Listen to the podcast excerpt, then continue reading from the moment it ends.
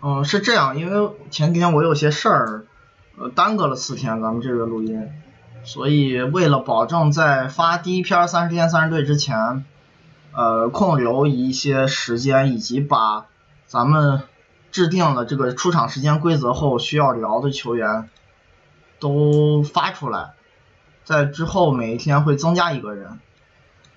今天开始，然后所以这个时间肯定也会稍微长一点。嗯，然后今天这牌都还挺大的，今天这些。嗯，没事，咱就开始聊吧。第一个饶文，呃呃，他上赛季在凯尔特人主打控卫，这个都知道。我还把数据报一下，就跟同位置对比的这个百分比。欧文上赛季真实命中率是九十六。回合占有率九十三，前板八十七，后板七十六，助攻八十七，失误七十八，抢断七十九，盖帽八十三。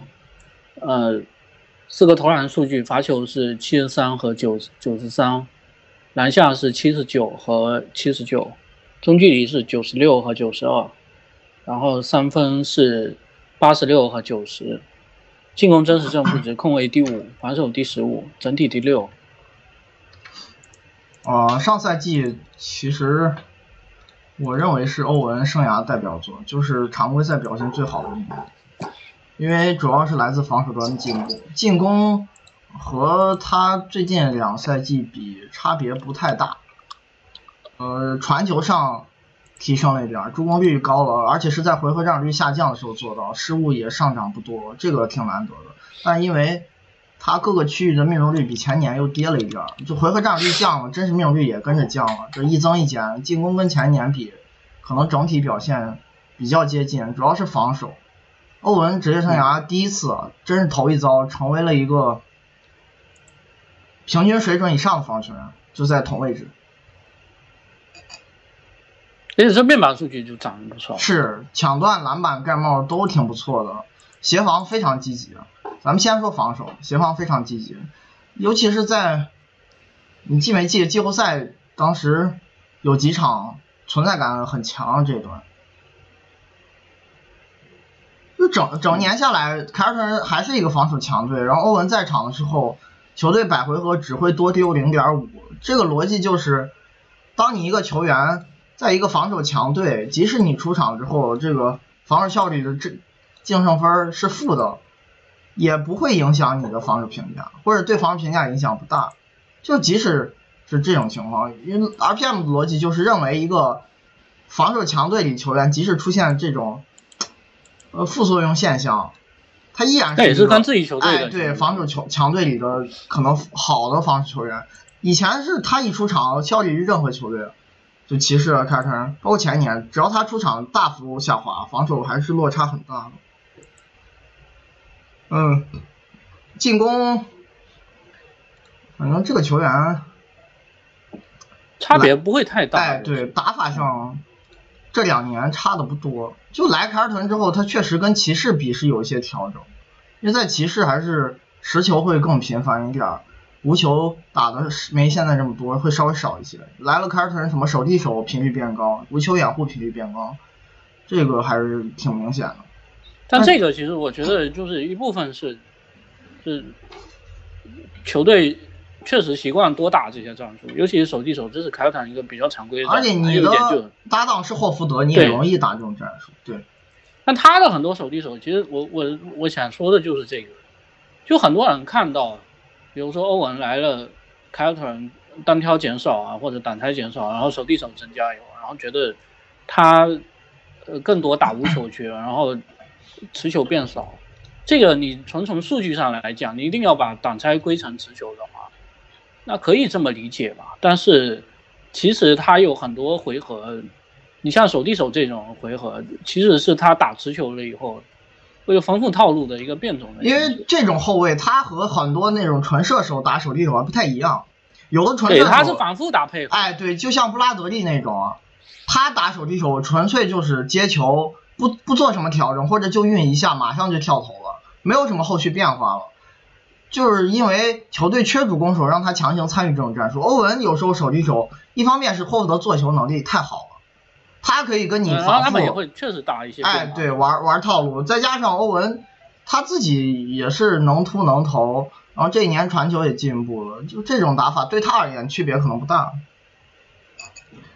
嗯，然后这个球员反正他做不到那种特别好的投篮分布，中距离出手还是比较多，所以效率并不是最顶级的。就是好多朋友我看问到这个欧文八维图里头那个投篮那么漂亮，为什么进攻影响力不如一些没他这个图看起来面积更大的球员高？首先没有这里头有有有几个问题啊，第一个就是你不要去看面积。是，它面积尤其是投篮分布这个图，它的权重是不一样的。对，然后另外就是说面积大，它更多的是是你体现这八项数据的这个全能性。但是，你就比如说有一些人，他有可能失误更多的情况下，别的数据更好看，也也有可能进攻会在你之上。然后另外还有一点，我又看到有人问，一个哈登，一个库里，这个是我们做图的一个。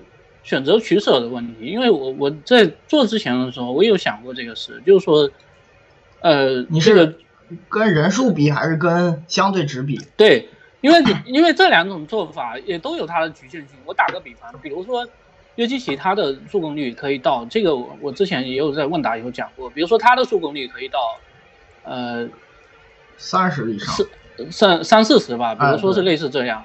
然后中锋第二，比如说小加可能只有二十。那这个时候，我们在做图的时候有两种选择方式，一种就是我们简简单只做高于同位置百分之多少的球员，这个也是我们现在默认的形式，那就会出现说小加，比如说他是在中分第二的话，那还是高于百分之九十九的，他在图上的体现，呃，不会比约基奇差多少，对吧？这个里头，我们为了避免的问题是，你如果有一个球员他的某一项数值过高溢出的话。那会导致其他仍然很优秀的球员，他在这里头打分变得很低了。你比如说，有可能，如果我们按绝对值来算的话，那约基奇四十多，那小加二十多，是不是？也就小加的这个传球，呃，在中锋里头只有一半，然后你看起来就觉得很怪。但是我们选择百分比了以后，确实就会带来另外一个局限性，就是你不知道他这个绝对值跟最强的比起来，到底差距在哪。哈登跟库里这两个人是 NBA 最特别的。两个进攻型球员，哈登他的回合占有率有可能会跟，比如说你控卫第二的人拉开一个档次，然后库里的真实命中率，他至少是跟那种持球型的，或者就是球球权不少的球员比起来，他也会拉开一个档次，但是在这个图表里头，你不容易看出来的。而且还有一点，就因为他俩投篮分布能做到比欧文魔球很多。就是在投篮分布这张八维图里头，面积大不一定是好事儿，全能有可能意味着你效率不够好看，因为你的投篮分布不好，你没有在效率最优化的那些区域完成更多出手。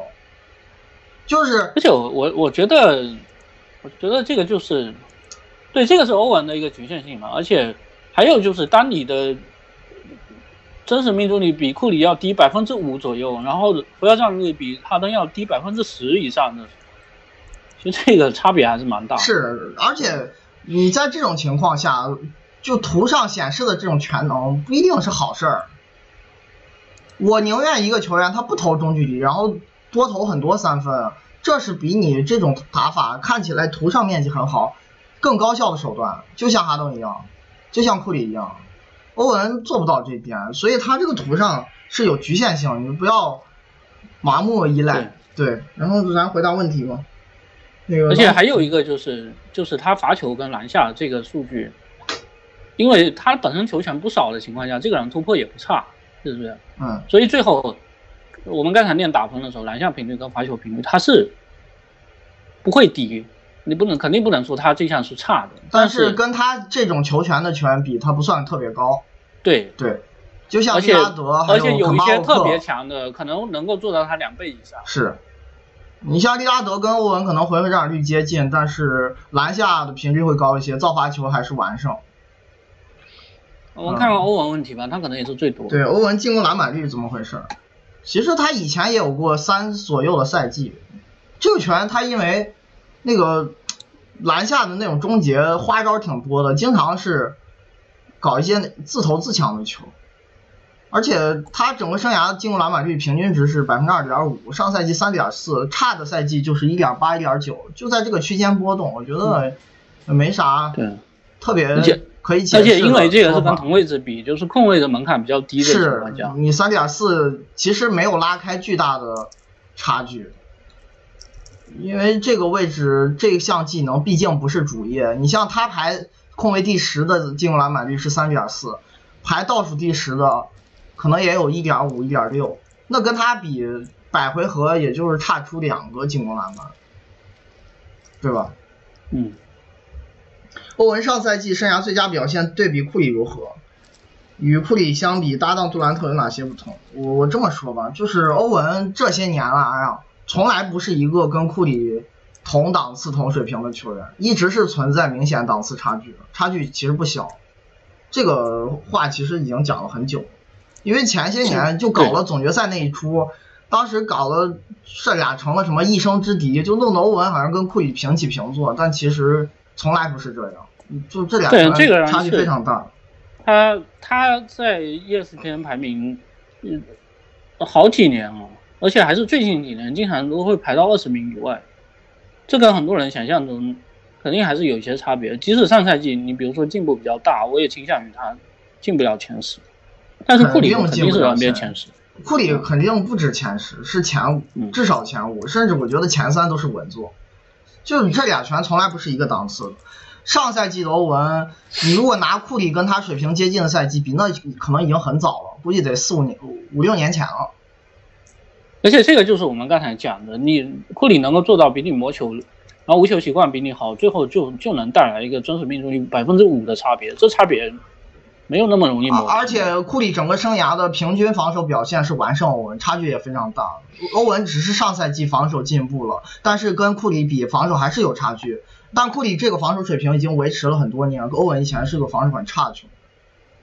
然后跟杜兰特搭档会有哪些不同？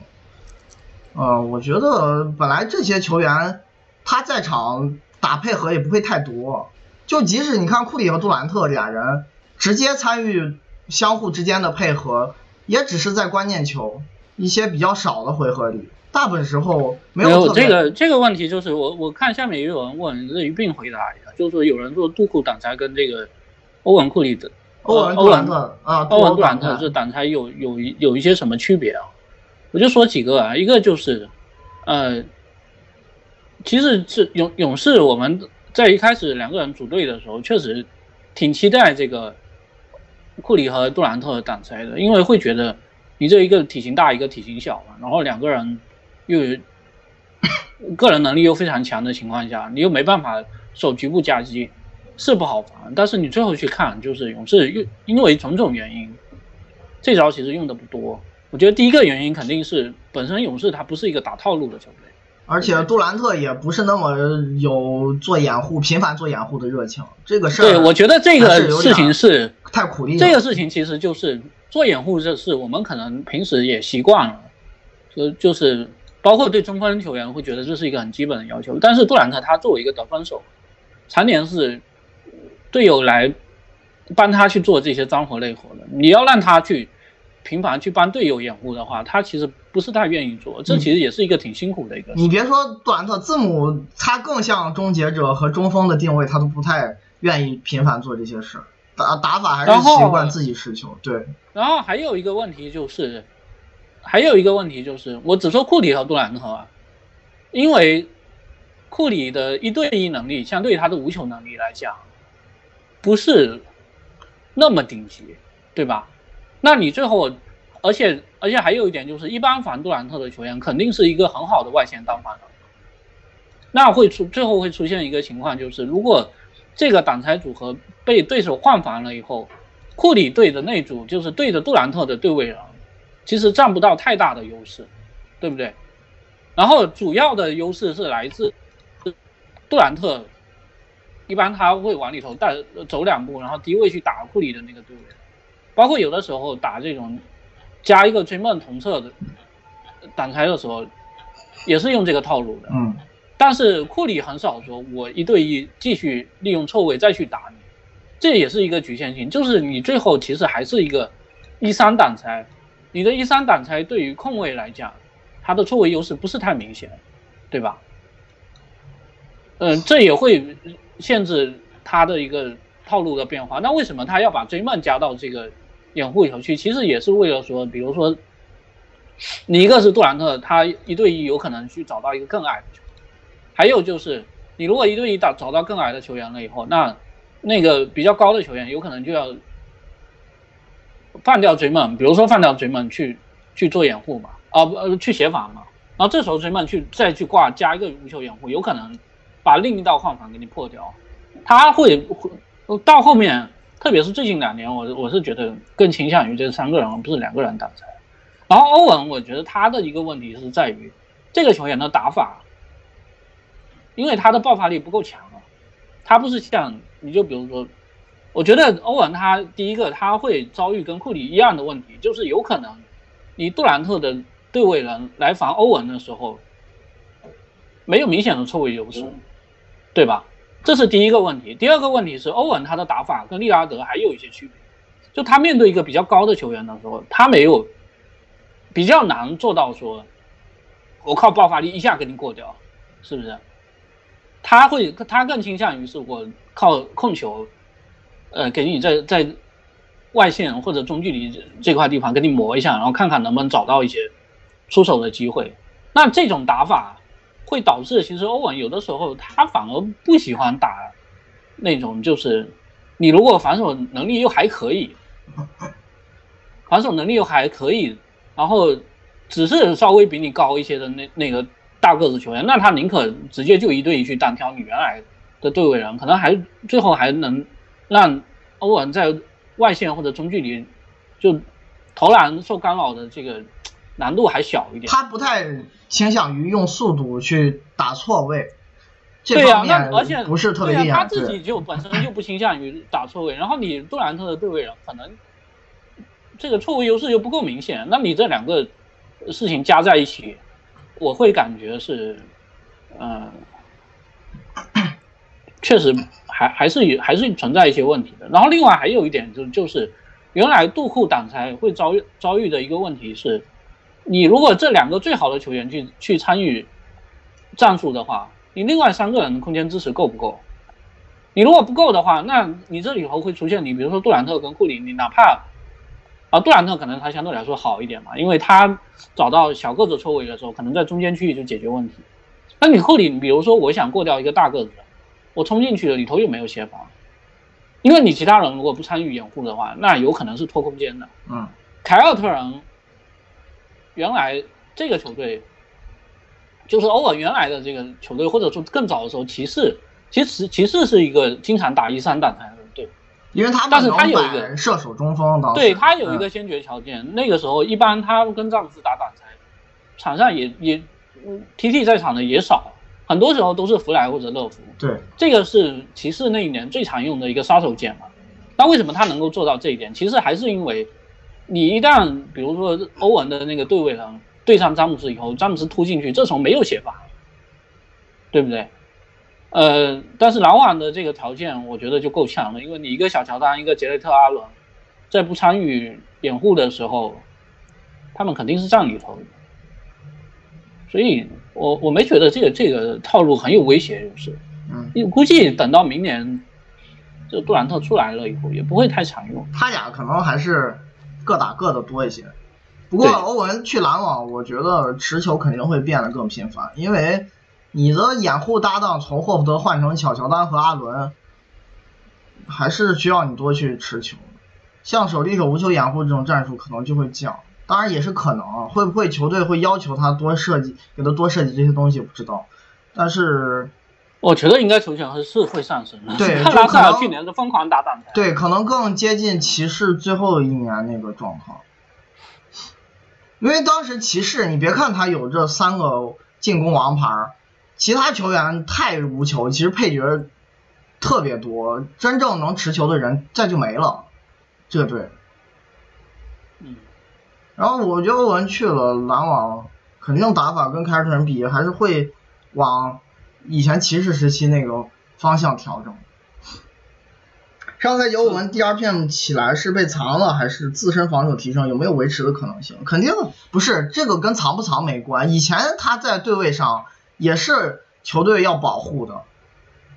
而且藏不等于防守差，对，你有很多，你包括库里防守也是被藏的，但是你如果比如说协防贡这这一口气，献够大，你多去支援，你照样可以打出很漂亮的防守影响力，这个不冲突。单反任务减轻的时候，你要多干一些别的事情去帮助队友。是，包括纪律性。以前欧文的问题可能不仅是协防不够，他可能还会漏人、走神儿，就是那个纪律性也不好。然后这赛季协防变得异常积极，能不能维持我不知道，这需要时间检验。因为以前的履历还是糟糕的样本太多了，好一年，嗯、有有待考察。因为安东尼这个球员也是好，有防守也可能能挑出那么一两个赛季还过得去。但是大部分赛季都非常烂。嗯，包括很多问防守的，这个我们嗯，就不要每个问题都挑出来说。欧文明年挡拆会主要和小乔丹配合吗？相比于霍福德，对欧文效率影响大。那我觉得效率影响大不大可能还好，因为这个人他不太强求非要突篮下，然后中距离技术又很好，维持效率可能难度不大。关键问题是对，而且而且这里头你要考虑就是你的进攻发。起方式，还有嗯最后你看传球助攻率会不会降？包括欧文，其实他在骑士的时候，虽然这空间是蛮好的，但是其实也没有什么，在骑士其实没有什么真正档次高的掩护搭档嘛，对不对？乐福都算最好的了，但其实他也有局限性。而且他不怎么搭档，是因为你大前锋还是一定得回去。还有个汤普森，对，汤普森，我觉得那你这个中介还没小乔丹好。但其实现在篮网最好的进攻中进进攻端最好的中锋应该是阿伦，不是小乔丹，但有可能他出场时间不如小乔丹。对。然后问那个欧文和利拉德的，好像问题挺多的，是吧？嗯，对，这俩球员的差距其实就在于你看着同样的回合占有率和接近的真实命中率，这俩人回合占有率，欧文是百分之二十九点六，利拉德二十九点三，真实命中率欧文五十九点二，利拉德五十八点八，看似接近，但是 RPM 的一个逻辑是在于。他要考虑环境啊，就是利拉德所处的那个环境打出这种表现，从这层逻辑讲是比欧文含金量高的，或者说你给利拉德一个霍福德的话，他他有可能效率更高。效率会更高。哎、对，嗯，你你欧文所处的环境，你可能有射手中锋，包括你前锋位置的投射也是比开拓者要好很多的，这个非常明显。那你在这种环境下打出跟利拉德在那种环境下接近的数据，那难度不同，然后你对球队的这个贡献意义也不同，就是重要性也不一样，所以 ORPM 会有一些差别，而且差别还不小呢。利拉德还是明显高于他的。对，这个其实也是就是不管是欧文还是凯尔特人，他存在的一个问题。我们上个赛季也经常讲，就这球队看着空间是蛮好的，但是最后你没办法把这个空间极致的利用到。你像欧文，他能不能做到说，比如说我的我的搭档是一个射手，然后场上全是射手的情况下，然后我疯狂突破，然后我对我篮下比比中距离出手多很多，他做不到这一点他最后还是一个造罚球也少，对，嗯，还是一个不侵略性不够的球员。然后另外还有一个事情就是就是这个不是 RPM 上面体现出来的差距，我觉得欧文跟利拉德最大的差距是健康问题。嗯，出勤利拉德完胜他，是，对啊，每年都打了 八十多场。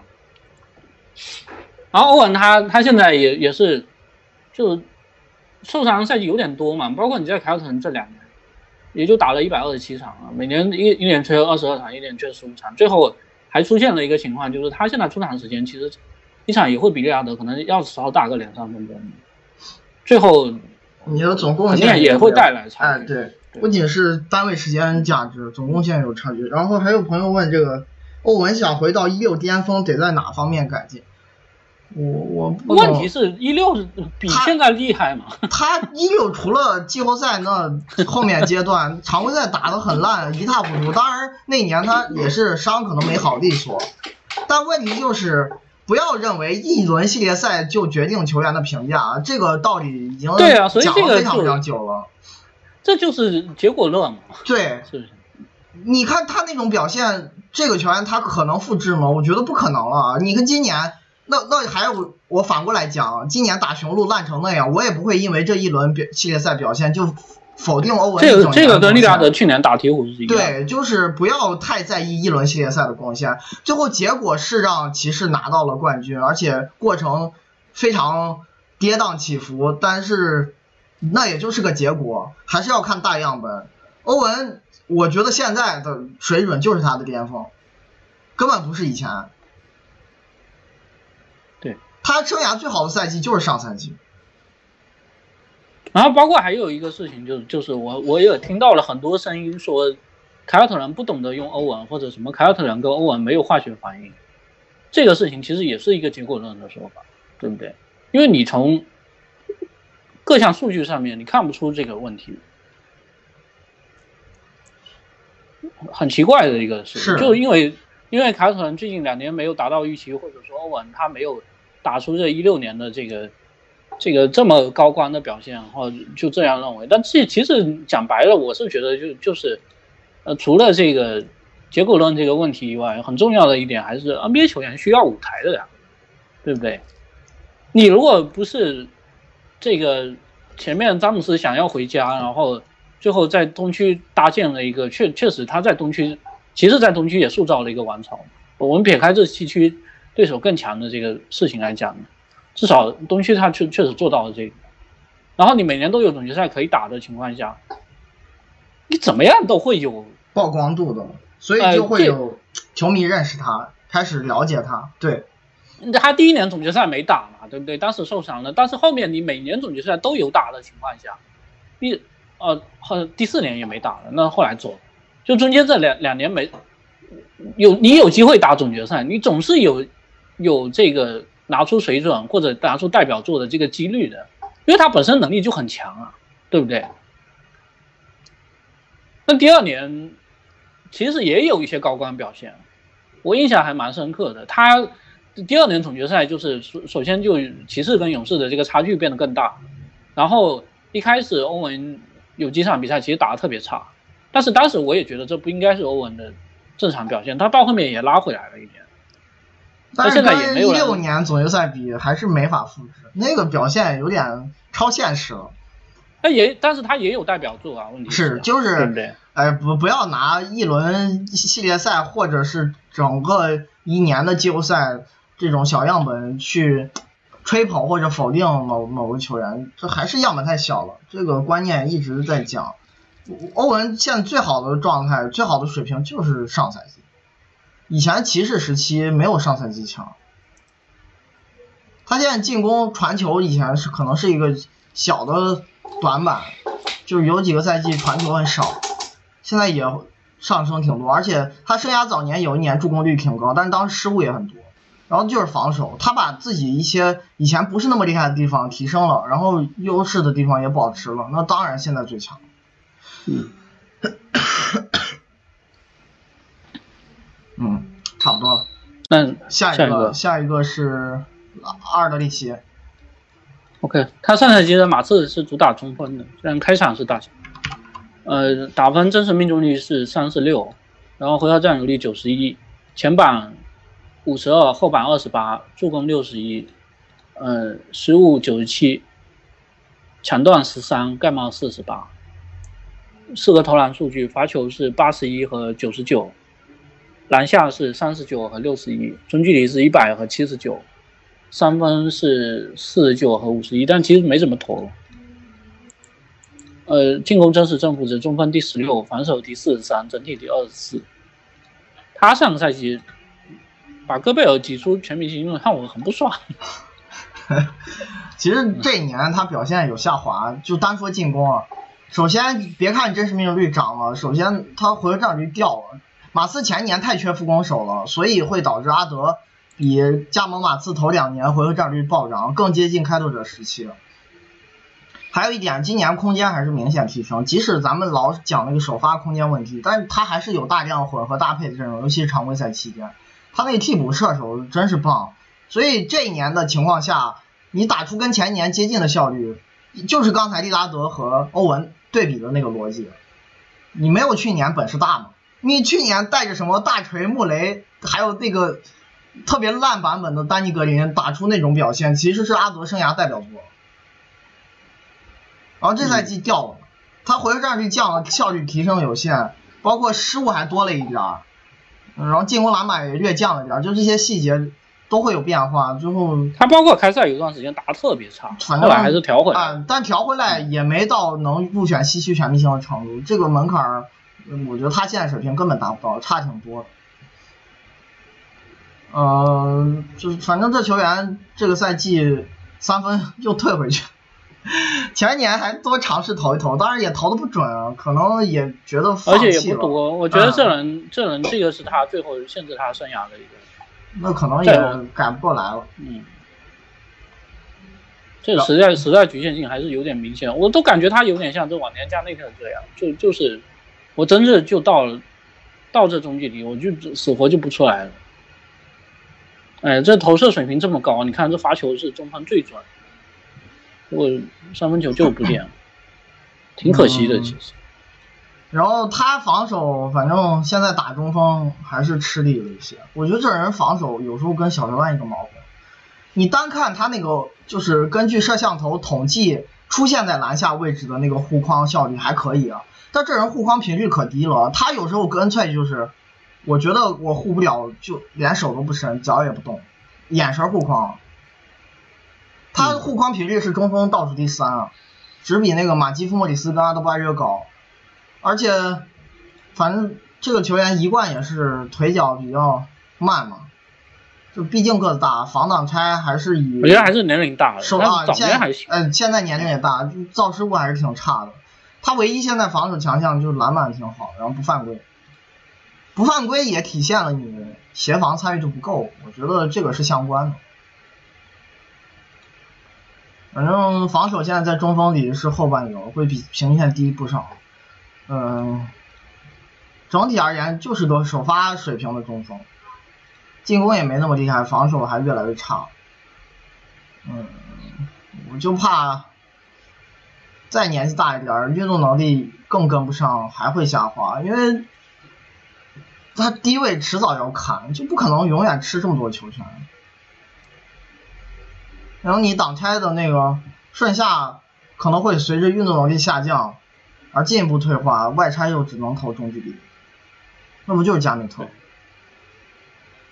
但他还没加内特传球好但他目前来讲，这个砍的主攻戏份还是比加内特晚年要高。对，就是不知道这个究竟砍戏份会到哪哪一年才出现啊？不过有这个担忧是没没问题的，还是无球不行，嗯这不会投三分，中距离这么厉害，确实可惜。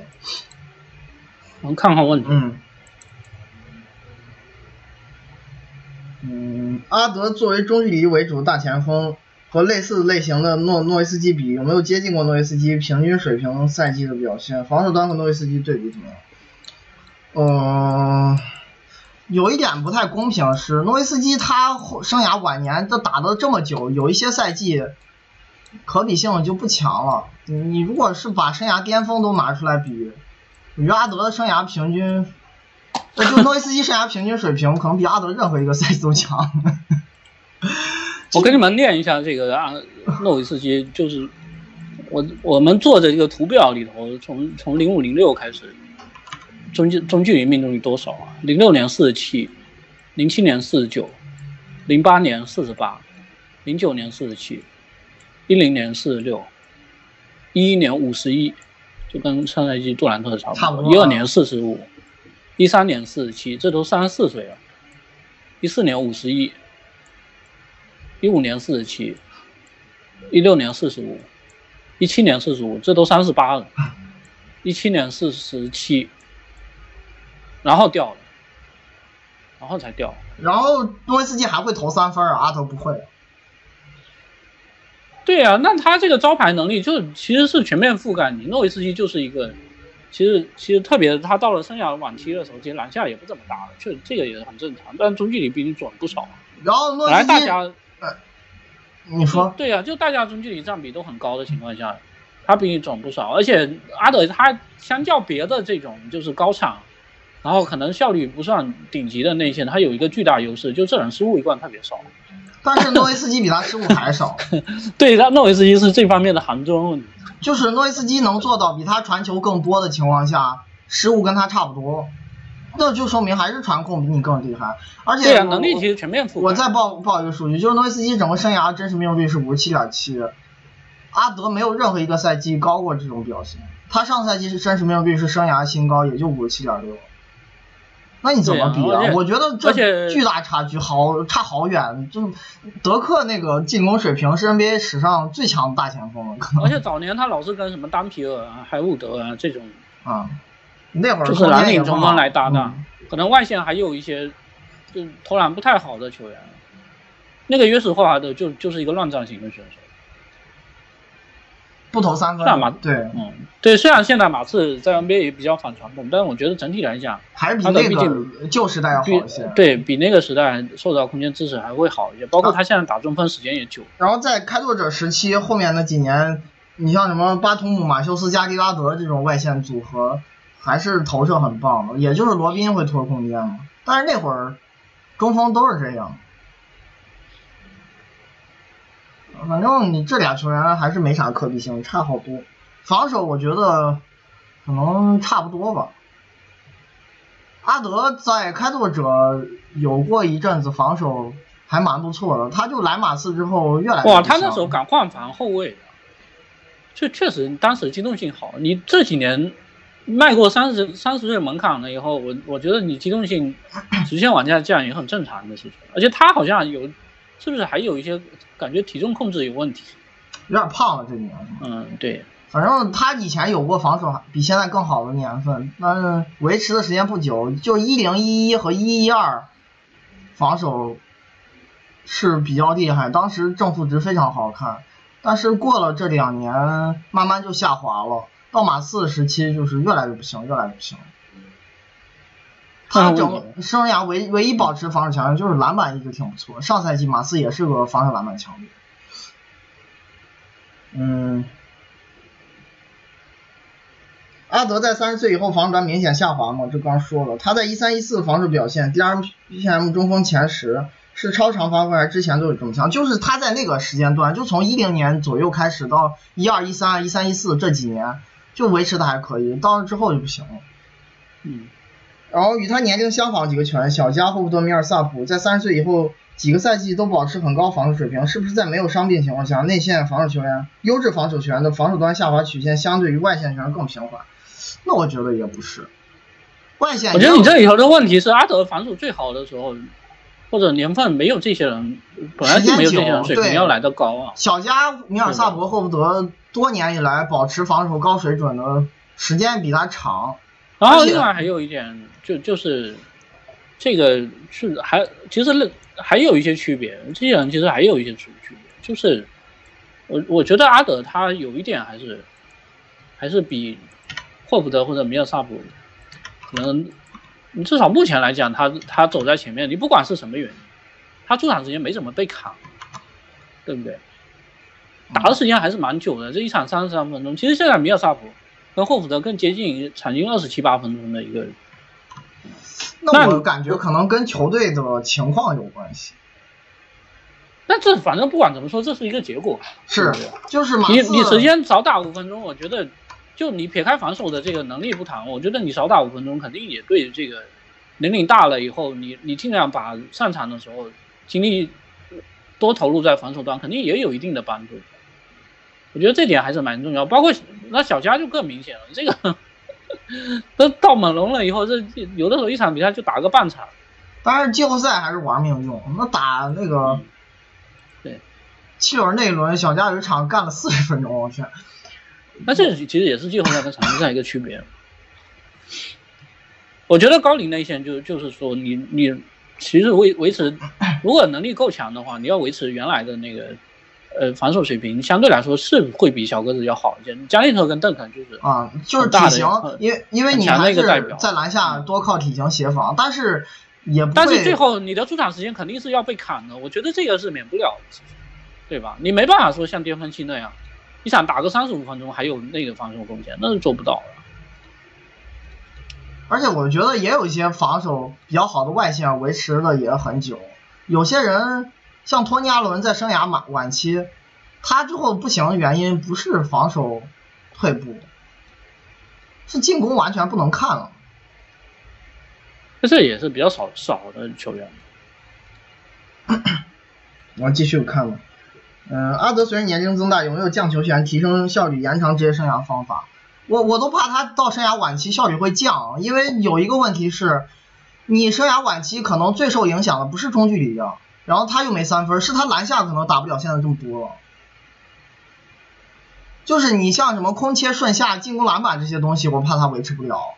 中距离可能维持的还行，但是中距离实际上是拖效率的一个环节，因为他要打持球，那只能在这儿出手，那没办法。但你持球不打了，罚球肯定会降，这是没问题的。你多去打无球，没有这么多罚球机会了。对，这里头其实篮下可能也会降，就就是带来的一个问题，就是说阿德这个人，如果你不让他主攻的话，他到底应该站哪？本来按道理他如果他投篮这么好的话。应该是往三分线外发展的，但但是马刺没让他干这个事情。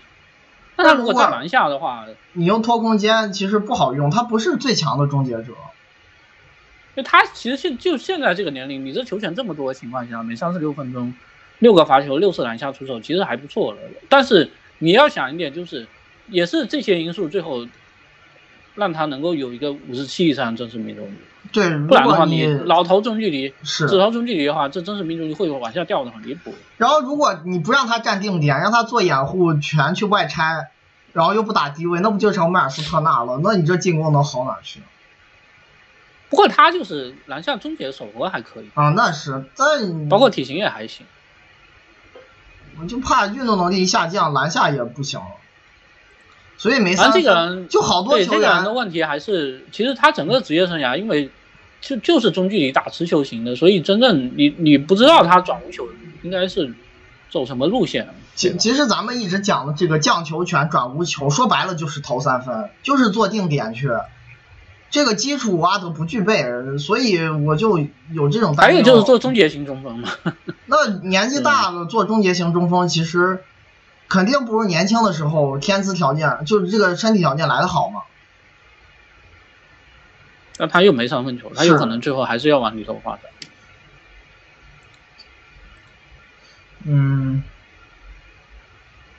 但我觉得阿德这个打法倒是可能看衰老还是。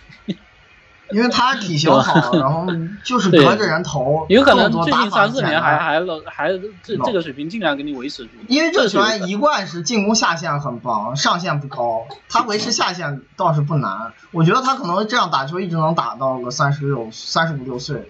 而且他那个发身跳投就确实手感好的时候，别人也防不了。这人臂展太长了，他那个翻身本来就出手点高，更没法干扰了。阿德在对他的问题就是不够稳定嘛，但其实你他真的状态好的时候你是没法解决，呃，只上加击的话，如果空间好，风险比较大。对，而且那个位置你一般人防阿德顶多是更倾向于，比如说他真的往里走的话，再加击，你再是夹击，你如果在外面发生掉头，你都去加击，也很怪的。除非是你对位置能力不行，就像普拉姆蒂。防他的时候，掘金就比较怕；约基防的时候就不怕。然后阿德在马刺时期其实效率比开拓者高一点，为什么评价反而降了一档？RPM 降了吗？不是，没有啊，他那时候防守好呀。而且还有一点，最近两年水平不一样。前一年没有人说他差，我前一赛季甚至说这是进攻端代表作。就阿德生涯进攻最好的赛季是在马刺第三年打出来的。刚加盟马刺那两年表现确实一般，尤其是第二年那好烂啊。当时你记没记得那打季后赛？我知道。我天，那打火箭什么鬼？然后一五一六年效率是还可以，但是球权也降了。当时回合占有率已经非常低了，就跟开拓者最后两。然后，然后另外还有一点就是他在开拓者确实有几个赛季扛的球权不少。嗯，是。特别最后一年是。其实一七一八年是很强的阿德，但是在马刺其余这三年是挺一般的，不是很很特别高的水平，就是个首发球员。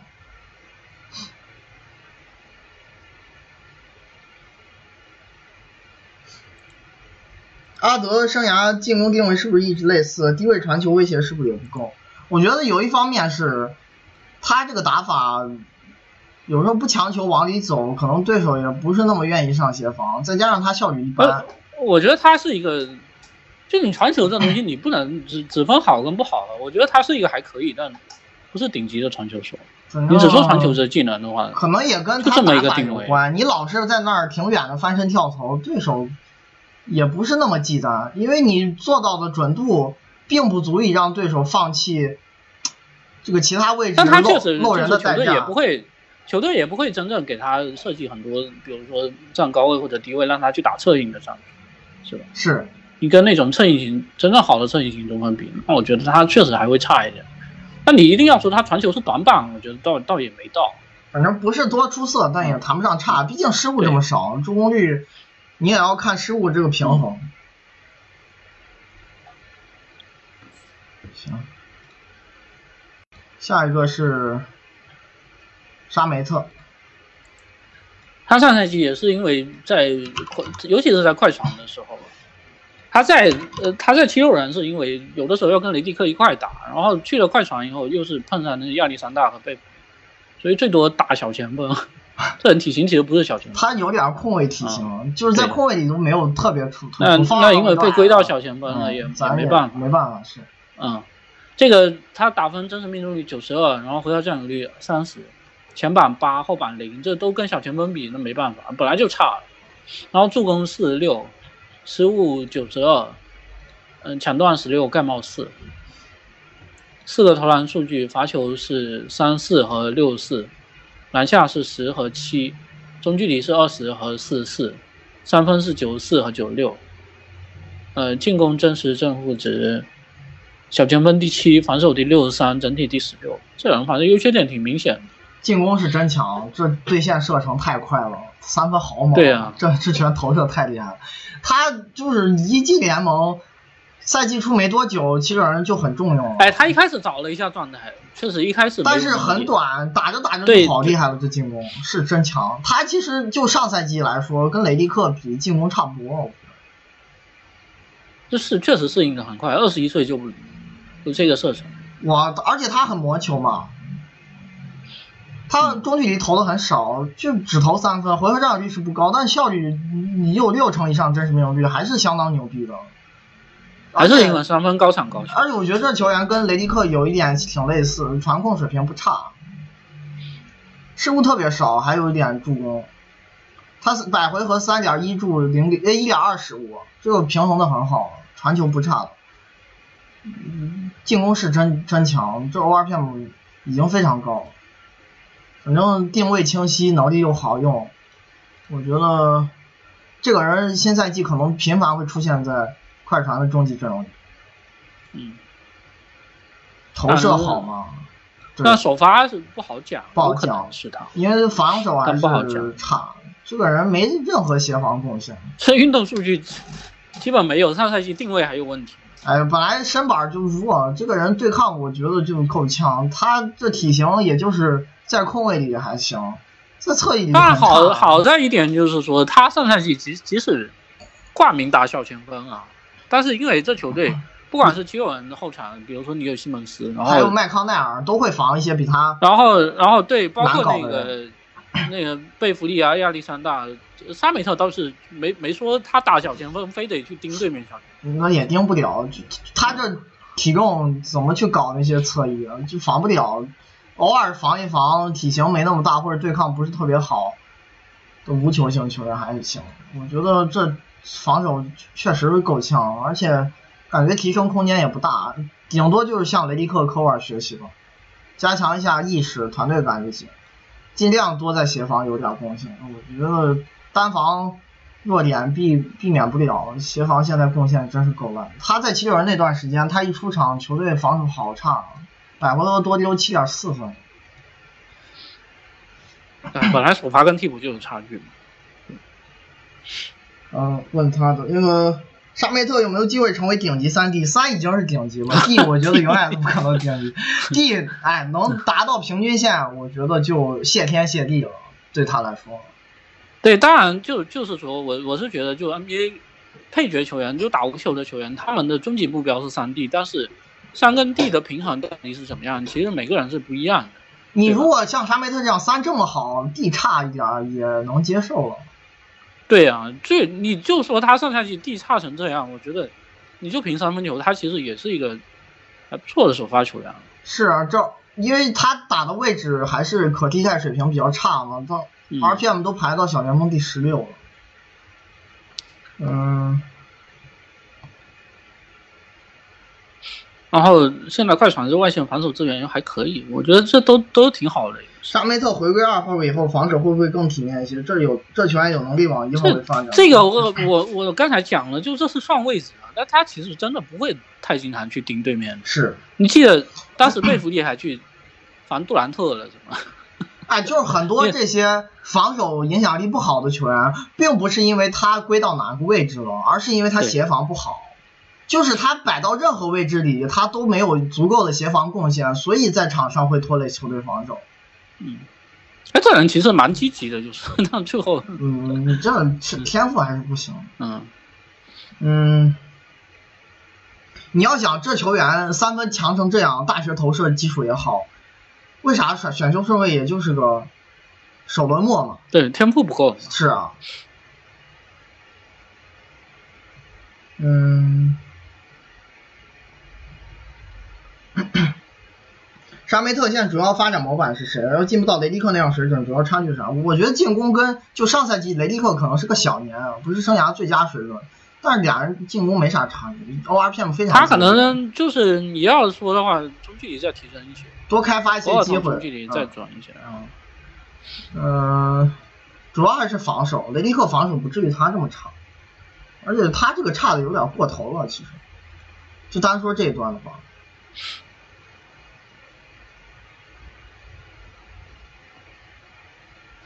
行，沙梅特完了，下一个是加洛维，加洛维这个人，你是个怪怪像怪球手，嗯，活塞主打得分后卫，这真实命中率四十三，嗯，然后回合占有率十九，前板七十七，后板十七，助攻十一，失误一百，他这失误一百是只有一百，然后抢断八，盖帽六，呃，四个投篮数据，篮下是三三和七十二，啊不是，罚球是三三四和七十二，篮下是九和五，呃，中距离是三十一和六十九，三分是八十和五十二，进攻真实正负值，得分后卫第六，防守第五十七，整体第十九。这人就就是不失误，真是不失误。全他这失误率是失误最少翻翻一倍，可能可能还是最低之一，因为？就跟刚才咱们讲哈登文库里那个情况一样嘛，就是咱们在比的时候尽量不想让这个区间变得特别畸形，就是他，但是这这这时候会亏待一些哎对，就特殊技能的，就是比如说他 他跟倒数就是失误率第二低的那个兰姆差距是百分之三点一，那就跟兰姆和这个对啊，那还他就是他翻一倍，他其实也也还可能平均线附近的一些得分后卫就差不多了。对，就这人，你别看真实命中率不高，就光靠这个传控加成，还是一个进攻影响力非常棒的球员，而且投射还是不错的，因为他的投篮难度很大，然后对投篮难度也很大中，中等效率。他要参与一些无球战术的。这个人他投三分球不全是定点，你像那个手递手，还有无球掩护都会打不少。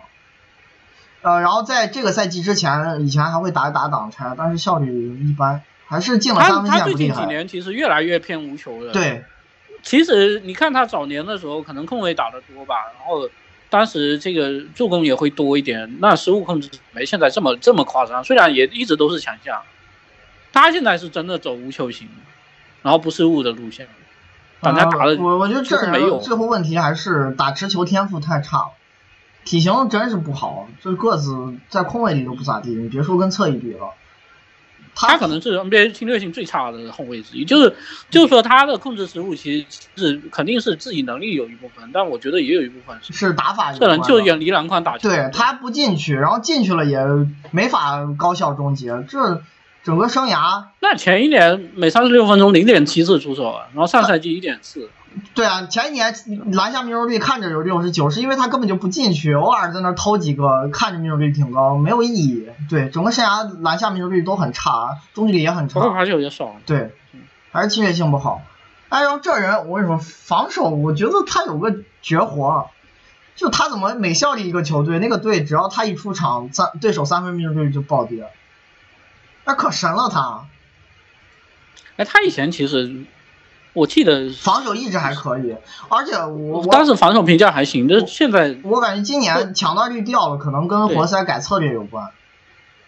他们跟前年防守方式直接降了一半。对，但其实他那个 DRAPM 没有那么差，我感觉可能和 RPM 最后要结合基础数据的加成有关，包括他进攻端。它的那个 ORPM 也没有 RPM 最后显示的这么好，也可能跟这个加成有关。因为这项数据我后来观察规律，就是很，就 RPM 会参考非常多的这个注注释比相关的表现，尤其是失误。你说他打侧翼是不是也有问题？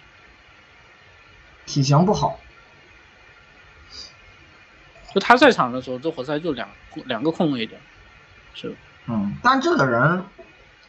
倒是蛮强壮的，对抗不差，他就是矮，嗯，其实这个体重不轻，挺能顶的，能搞一些想要力量硬吃他的人。他讨厌的是这手靠体型欺负他，但其实整个山崖就上一年以前防守影响力一直都不差，抢断也蛮不错的。然后他在场的时候，对手就是三分会变差，这个规律已经持续了好几个赛季，我也不好解释，这是为啥？不懂。他 他在生涯第一个赛季尼克斯的时候，他一出场，对手三分命中率降二点七，百分之二点七。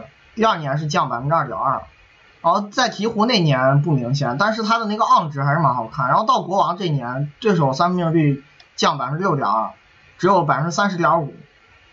第七八在活塞要降百分之七点零，对手三分命中率只有三十一点六，上赛季降百分之二点零，是三十三点九，你表现一直很好，在这项数据上就很诡异，不好解释。但就整体而言，还是个蛮不错的轮换，尤其现在球风改打法了之后，他主要其实有点头疼的是，这人就是跟肯纳德位置有点重叠，是。嗯，都是跳投型的打法，打持球，然后个子又矮，哎，对，打持球也是不适合打小前锋，然后把肯纳德给挤到小前锋位置去。嗯，看看问他，问他可能比较少。对，嗯，今天本来好几个人牌就大，我都没他的问题。哦，可能，嗯，大家控制失误是不是联盟最强？嗯，是这个数据上赛季就是联盟第一，呃，是不是也完全定点定有关？不是，这个人要参与战术。刚刚也说，当然就就是说你控制失误，首先首先你如果持球打的少，然后或者说你你攻框攻的少的话，肯定对控制失误是有帮助。我觉得跟持球少关系，但是他少到这个程度也有点夸张。也是能力，对，就没有球员这样，这也太夸张，三点七。他百回合才零点七失误，而且还有二点四助攻呢，不是那种我只不失误，然后也不传球，呃，就不只是而且 NBA 这么多打无球的球员，也没谁是他这样，对对呀，因为你你在场上就是你首先你有很多回合，你要摸球，又不是说，对，就是 NBA 你你这个你在场上你肯定多少都会都会干一些事情的，你不可能说我就。就是完全没有风险的，对不对？然后你加上这个进攻时间又有限制，正常球员也做不到这一点。就很多打无球的球员，你去看，就是那个我在在那表格里头算的那种，比如说你阵地战、挡拆啊，然后单打、背身啊，这个加起来可能占比还没有到阵地战百分之十的，大有人在。其实没很多的，但是基本上你如果能控制在十以下的失误率就已经不错了。他是不到百分之四啊，就全联盟自成一档。对呀，而且他回合占有率也不是那种特别低的人，关键回合占有率低的也做不到这，是是不是？行，下一个是小南斯。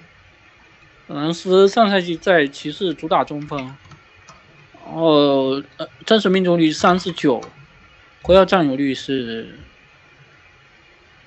呃二十三，前板 四十九，后板六十三，助攻八十七，失误十九，抢断九九，盖帽十九。然后四个投篮数据，罚球是十七和四十七，篮下是二十五和七十三，中距离是三十一和十五，然后三分是六十四和七十一，嗯，进攻真实正负值，中锋第十八，防守第四十五，其实这两项都只比阿德低两位，然后整体第二十九，这人其实是上赛季骑士最好的球员，嗯，是吧？差不多。应该是这个人是不是有点想转型啊？他这一年就离开了詹姆斯之后，成这个队的一个阵地战主要组织者了。他站高位的频率比以前多了好多，就以前传球也还可以，但现在一下助攻率又暴涨了，而且还多投了点三分球，什么进攻篮板、篮下频率啊都降了。但我觉得。啊投三分这个，其其实他是还是想开发一下射程吧，因为这我感觉是是有点这个意思，想练。但是参与战术，我觉得可能这也是跟他这个包括在骑士多打中锋也有关系。包括詹姆斯也走了，可能球队也会多打这种打法。身高两米零六，又不是那种这吨位特别大的类型，他其实就很符合早年的时候大前就打大前锋的那个模板，但是。就他入行了以后，发现自己这个射程不太好，就用着用着又打到中锋去。在湖人打大前锋，经常跟兰德打打打。那那时候参与战术少，我觉得也正常。但是他其实这一年跟前一年在骑士那个后半段用法也有一些不一样。这个赛季他跟特里斯坦汤普森同时搭档的回合还是变多了。他在骑士。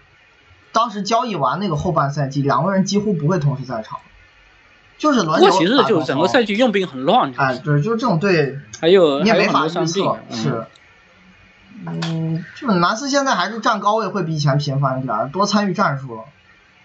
不过效果上只是略有提升嘛，并没有实质性的改变。就是你终究还不是投射型球员，你想真正成为投射型球员，三分。这个产量命中率都不够看，而且现在也根本没有人理他，就贴防比重特别低。他可能有一些也是被被特里斯坦汤普森逼出来。啊，是，他可能这年真正比以前好的就是传球更厉害了不少，其他的地方我觉得多投三分不一定是好事，因为你这样牵制力也没有，效率也不会提高，真实命中率还降。本来产量也没很高。是，嗯，然后这个人反正哎。以前防守是挺强的，这一年护框暴跌，哎，就这烂摊子估计也救不了吧。而且有一些时段他跟那个汤普森一起打，可能不是他防中锋，那有可能篮下那个协防任务都不是他的。今年是护框效率很差，嗯，再观察吧。我觉得球队这样子，你也。不能苛求太多了。以前防守还是蛮好的，今年是下滑了。我觉得他整体还是骑士上赛季打最好最好一圈，所以也续约了嘛。嗯，就是骑士对他还是有期待。嗯，这合同还是一个递减合同，嗯，有可能是交易筹码，不好说。因为这个人入行的时候其实年纪挺大，这刚打完新秀合同嘛，现在都马上。二十七岁，你想等他这个四年合同执行完，就三十多岁了，三十岁以上了。其实，呃，他又有点靠靠靠运动能力，哎，对，有点吃这个运动天赋。随着年龄一旦下滑，体型又不好，打中锋他这个身板还是弱了点。我感觉这也是有可能被骑士交易的一员，不过倒是不急，这合同还长。嗯，看我问他。那也不太多，就是。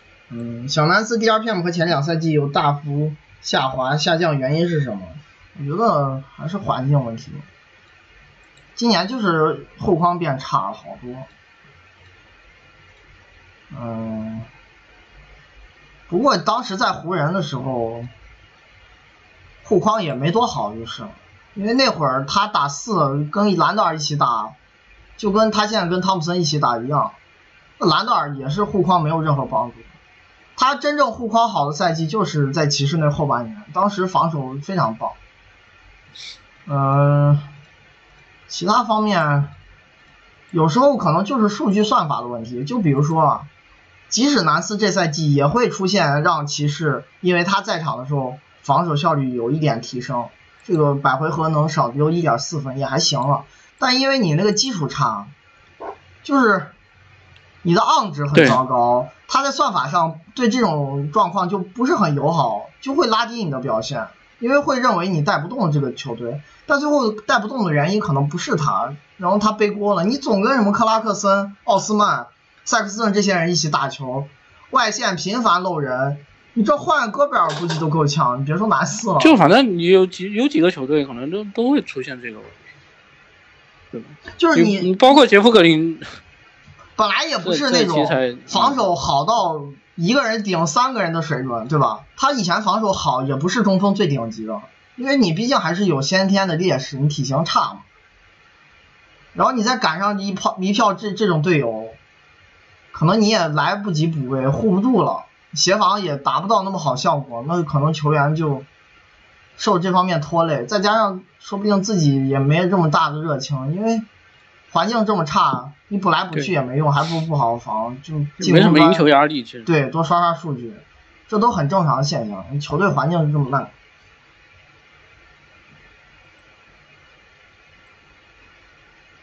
嗯。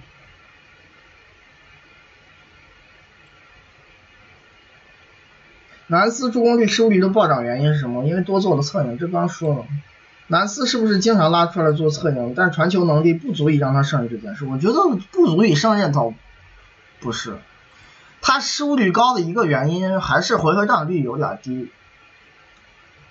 当然，就是说你纯策应型的，没法保证失误率，对，没法保证失误率，因为他的射程不够厉害。你有的时候站外头的时候。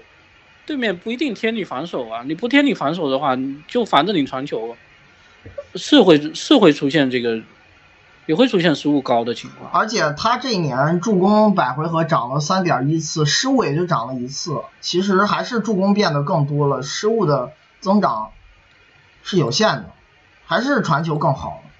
我不觉得这多策应对他来说是坏事，因为毕竟这个人终结也不是最顶级的。他在篮下也有自己的问题，然后又不会投射，那多参与参与战术，做做球，也算一定程度上弥补自己进攻端的问题。他单论进攻来说，在中锋里不差的，蛮不错的。嗯，对。啊，咱最后一个了，马尔卡宁。对对。马尔卡宁上赛季在公牛主打大前锋，然后。打分真实命中率是四十，然后回合占有率九十四，前板五十，后板九十六，呃，助攻三十七，失误七十七，抢断三十七，盖帽四十六，四个投篮数据，罚球是八四和九三，篮下是六十二和三十一，中距离是九十一和五十二，然后三分是八十五和五十七。进攻真实正负值大前锋二十二，防守四十五，整体二十八。觉得他有点杂，就是干的分外，就是自己能力外的事情有点多。你你你中距离投的多了，然后传球也不太多，最后就会变成虽然这人投射蛮好的，你不管是传控数据还是 呃真实命中率都不是最顶级的，是吧？传球我甚至认为有些差，因为他。他有点毒嘛？对，就你这么高回合占有率，助攻率才七点二，有点说不过去啊。失误比助攻还多呢。他这个助攻率和回合占有率之比，可能是大前锋里最差的，跟那个波神这方面毛病是一样的。他还有一个问题，篮下终结也不好啊。这可能跟身体条件有关系。就就是对抗不好，那个手有点短。反正他除了这个挡拆接球还有定点以外，其他这些东西我觉得都不厉害。你像什么？但因为你这投射底子蛮好的，最后打无球进攻端我觉得无球还是挺强。他退得回去，你可以把球权稍微砍一点，应该效率就能上来。但是这个队有一个问题，就是你如果没有什么档次特别高的持球手要求他干这个事，是吧？如果是要求波特多打持球，能减减他的球权，但如果你又不要求波特也没有哪个赛季球权特别高，问题是。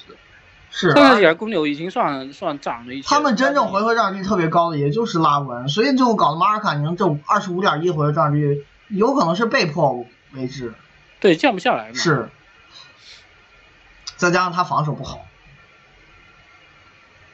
这个人护框好差，他应该是大前锋里最差的护框手之一，盖帽很少，而且他这体型其实是中锋标准的。对啊，两米一三，如果说他的护框真的够好的话，就可以去打中锋啊。对，你这射程在中锋位置加成又更大一些。呃，抢断也为什么还是要一另外一个中锋去保？他就是防挡拆也没侵略性，造失误很差。这跟公牛呃好多球员都有这个毛病是一致的。他跟罗宾一起打的时候，那失造失误表现应该是全联盟最差的球队了。然后这个护框也很烂，他唯一的强项就是篮板很高。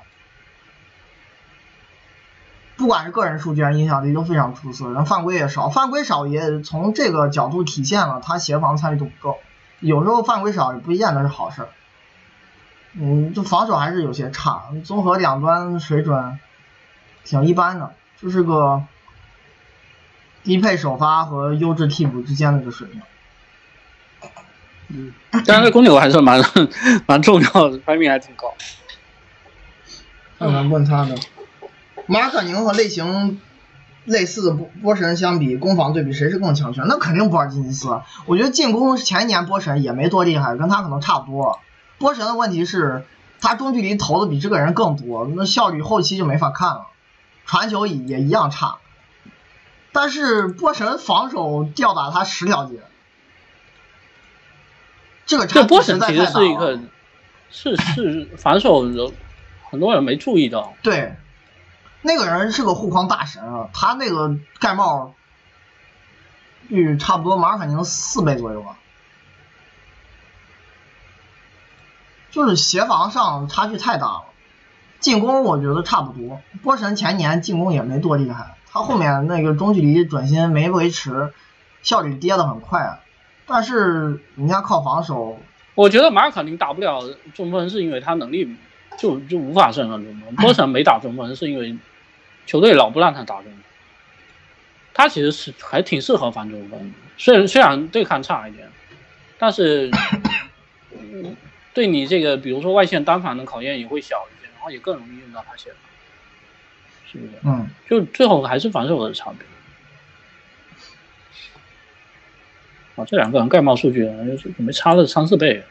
马卡宁连续两个赛季 DRP 都和库兹马基本一样，两人也有都有一定进步。就市场对两个球员评估来看，马卡宁是否有因为年轻两岁被认为更有培养价值球员？我除觉得除了年轻，还是有体型上的考虑吧。库兹马天身体天赋也没他好，而且我认为马尔卡宁即使。安心做持球手，呃，做无球手，把这些他干不了的事砍掉，进攻会比现在好。他是一个可以走退路的人。他比对他比比库兹马专精嘛？对，我觉得他进攻上限现在看也比库兹马高，因为投射兑现的很快。这三分球有一些难度很大的出手，因为他是一个内线，而且是一个七尺内线，经常会有一些无球掩护，都能保证。比库兹马三分频率和命中率都高，而且罚球非常准。这个人我认为进攻上限是非常棒的。库兹马可能不够，然后防守都不好呗。那从这个角度讲，马卡宁可能干了一些不适合他干的事，拖累了他的表现。如果老老实实打无球，影响力会比现在出色。那库兹马不太容易老老实实打无球。嗯。嗯，再加上什么体型啊、年轻啊这些因素，马可宁目前表现值得顶进去，那肯定不行。你防守太差了，即使进攻变得很好的水准，就考虑到防守。他现在进攻也没有到最顶。对，他应该提高哪部分？一个是进攻端化繁为简，你要。对他现在少干，而且而且自己不擅长的事，不管是篮下还是中距离命中率都不够高。对，你要会扬长避短，还有就是防守不好，但这个问题可能你在啥位置都是不好，就是差，没得说。马可宁外拆得分率如何？很高，他定点和外拆是他进攻端的招牌，非常厉害。嗯。公牛也会设计很多大前锋跟中锋一起打穿掩护，然后让他去外拆这样子。然后公牛下赛季摆出萨图兰斯基、拉文、波特、马卡宁、科内特阵容，是联盟什么档次进攻组合？哇，你要是这个阵容，进攻应该很强。但科内特有可能维持不了，不多，或者维持不了上赛季三分水平，就有点担心。那即使你把科内特拿掉，我觉得加一个杨也还行，那就相当于马尔卡宁是那个。投射见长的四号位，你把杨想象成中锋也可以，而且杨是那种拖空间不拖进攻的人，就上赛季来说，他有一些自己擅长的东西，比如传控，然后终结。哎，包括有几个人在问这个问题，其实我我现在也比较纳闷这个事，就是你你说到底这个赛季是讲下赛季是怎么用法？因为波神有呃不是这个马尔卡宁有这个问题，他一旦。打中锋，你身边的那个搭档防守不是特别好，你这球队可能协防就不行了。杨还是那种走侵略型路线的，不是那种护框大神。他也就是问题是问题是卡特体型也有点小，然后进攻比杨差非常多。但卡特就是即使体型小，防守还是非常出色，但是进攻实在太烂了，差非常多。问题是，而且这两个人走的还是一个路线。然后马尔卡宁又有这个定位怪怪的问题，就是他长这么高不会护框，然后最后科内特得到重用了是吗？他是能把射程跟协防上赛季兼顾起来，但是这个人机动性有点差，而且而且进了上分线那那表现有点没法看，嗯，但就老老实实站定点，你把这个空间腾开，拉文倒是挺喜欢的，你这个阵容的话。我这估计可能用不久，估计用不久。然后防守端他的护框水平能否跟杨同时在场？你要硬着打也能打，但是就是你没法保证特别高水准的防守，这阵容可能防守就维持不了。因为即使波特和萨托、杨都是不错的防守球员，你一个马尔卡宁在内线 里头防守很差，再加一个拉文。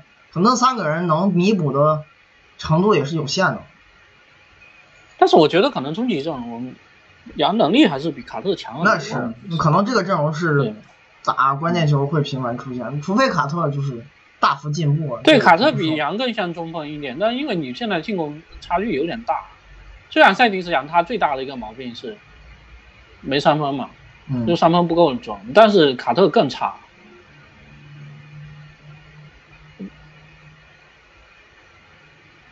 卡特是去年进攻最差的中锋之一。马尔卡宁未来发展方向在哪？防守还有机会进步？嗯，进步的机会肯定是有的，但是这个需要实战检验，咱们在这预测没意义，只能他自己用实际行动证明。马尔卡宁和卡特杨是不是基本分走内线九十六分钟时间？这三人如何搭配最合理？我觉得不至于分九十六，可能科内特还是会进轮换。既然都签了，而且卡特能力不见得有科内特强，因为进攻太差，还是这个问题。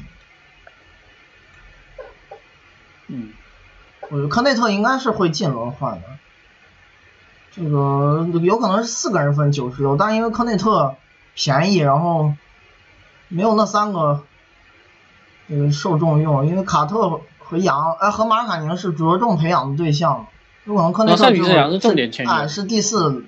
轮换，内线第四轮换，像费里吉奥，我觉得应该就不会用。那个人有点差。如何搭配最合理？刚刚已经说了，就是怎么摆都有他的问题。卡特是进攻能力问题，杨是标准的四号位，他以前甚至是打三号位的。马尔卡宁是一个有中锋体型，但是防守完全不够看的中锋。那所以你就这个有个问题就是你，你到底更看重这个兼容性，还是更看重能力？你如果不不考虑不考虑能力问题的话，那应该是把这两个四号位哦，不考虑兼容性问题的话，应该是把这两个四号位摆长的。嗯，对。那你一定要考虑兼容性的，那那那就是要一个中锋配一个大前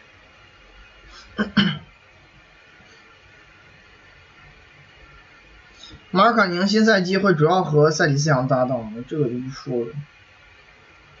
嗯，去年中距离更多主要原因是啥？这个也说过，不讲。如果马卡宁打中锋，塞里斯扬打大前锋，会不会被对方四五换防给破掉？嗯。有可能，因为步行者都会有球队对手。但问题问题就在这啊，问题就在于，问题就在于你你说马尔卡宁是中锋，塞蒂斯扬是大前锋，这不你说了算的。你你要说你要说上个赛季马尔卡宁也都是被对手的大前锋盯的，塞蒂斯扬经常被对手的中锋盯啊。但是最后你看他们拿出来进攻其实不差，对不对？就我是觉得就是说，这前提可能不太成立。就是最后可能防是那样防，但也不代表一定能防死。就他俩都是有一些进攻强项，破就是这种防法是在逻辑上比让一个中锋去防马尔卡宁，大前锋防塞迪斯扬。那我觉得正常球队不会这样防，因为马尔卡宁他不是一个中锋啊。他只是比赛蒂斯扬高，哪个球队会真的想想说这个？让我我觉得你笨重中锋去跟着他跑，对。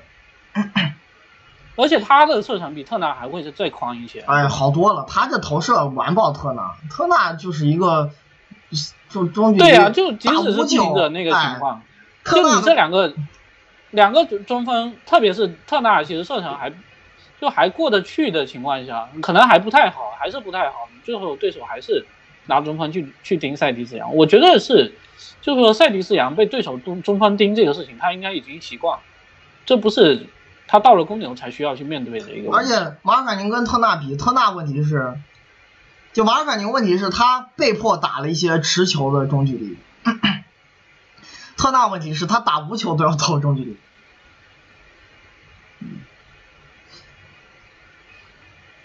然后卡特跟塞迪斯讲这个我没有讲。这能能力跟兼容性啊，这两方面。